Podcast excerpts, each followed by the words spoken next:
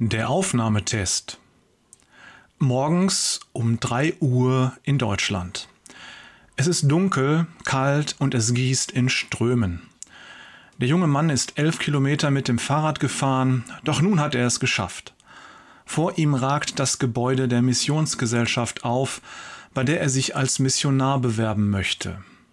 Der Pförtner lässt ihn ins Haus und setzt ihn in ein leeres Büro. Bitte warten Sie hier, Offensichtlich ist er es gewohnt, Bewerber um drei Uhr morgens durch das Gebäude zu führen. Die Stunden gehen dahin. Niemand kommt.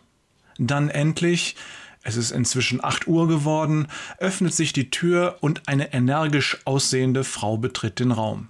Guten Morgen. Ohne ein Wort zu der fünfstündigen Verspätung zu verlieren, setzt die Frau sich an den Schreibtisch gegenüber von dem Bewerber. Lassen Sie uns keine Zeit verlieren und mit dem Test beginnen. Bitte buchstabieren Sie das Wort Afrika. A F R I K A. Sehr gut, antwortet die Frau. Buchstabieren beherrschen Sie. Jetzt wollen wir mal sehen, wie Sie mit Zahlen umgehen können. Wie viel ist 3 mal 2? Äh, 6? Hervorragend, Zahlen können Sie auch. Sie haben die Prüfung bestanden. Morgen sitzen wir mit dem Ausschuss zusammen und ich werde empfehlen, Sie in den Missionsdienst zu übernehmen. Vielen Dank für Ihre Zeit. Wir rufen Sie an. Einen schönen Tag noch. Die Frau verlässt den Raum. Unser wackerer Bewerber schaut ein wenig irritiert, nimmt dann seine inzwischen fast wieder trocken gewordene Jacke und macht sich auf den Weg nach Hause. In der Sitzung am nächsten Tag berichtet die Prüferin über den Bewerber. Der junge Mann hat mich beeindruckt. Er erfüllt alle Voraussetzungen, um ein brillanter Missionar zu werden. Im ersten Schritt habe ich seine Selbstverleugnung geprüft. Dafür habe ich den Bewerbungstermin auf drei Uhr morgens gelegt. In der Zeit fahren keine Busse und Bahnen und der junge Mann muss trotz Dunkelheit und Kälte mitten in der Nacht mit dem Fahrrad kommen. Er hat sich nicht beschwert und nicht geklagt.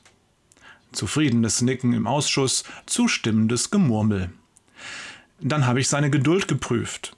Fünf Stunden lang musste er warten, ohne dass jemand bei ihm war oder ihm etwas zur Wartezeit sagte. Danach war er ausgeglichen und ruhig, kein Zeichen von Ungeduld oder Verstimmung. Wieder nickt der Ausschuss. Schließlich habe ich geprüft, wie bescheiden er ist. Meine Fragen an ihn waren so einfach, dass ein kleines Kind sie beantworten könnte aber er war nicht beleidigt. Der Vorsitzende des Ausschusses macht eine einladende Bewegung, nun zur Empfehlung zu kommen. Meine Empfehlung lautet, den Bewerber zu verpflichten. Er bringt die Eigenschaften mit, die einen guten Missionar aus ihm machen können. Die Frage an dich lautet, hättest du diesen Test bestanden? Oder als Frage an uns alle, was ist, wenn Gott uns auf ähnliche Weise testet? Ich meine, er wird uns keine Multiple-Choice-Test hinlegen, so nach der Art, wie sehr liebst du deinen Nächsten? A, immer und bei jeder Gelegenheit, B, meistens, C, dann, wenn es mir selbst gut geht, D, ich bemühe mich. Solche Fragen stellt Gott nicht. Was macht er stattdessen? Er führt uns in Situationen, in denen wir unseren Glauben leben können. Er schafft Gelegenheiten, in denen wir unseren Glauben beweisen können.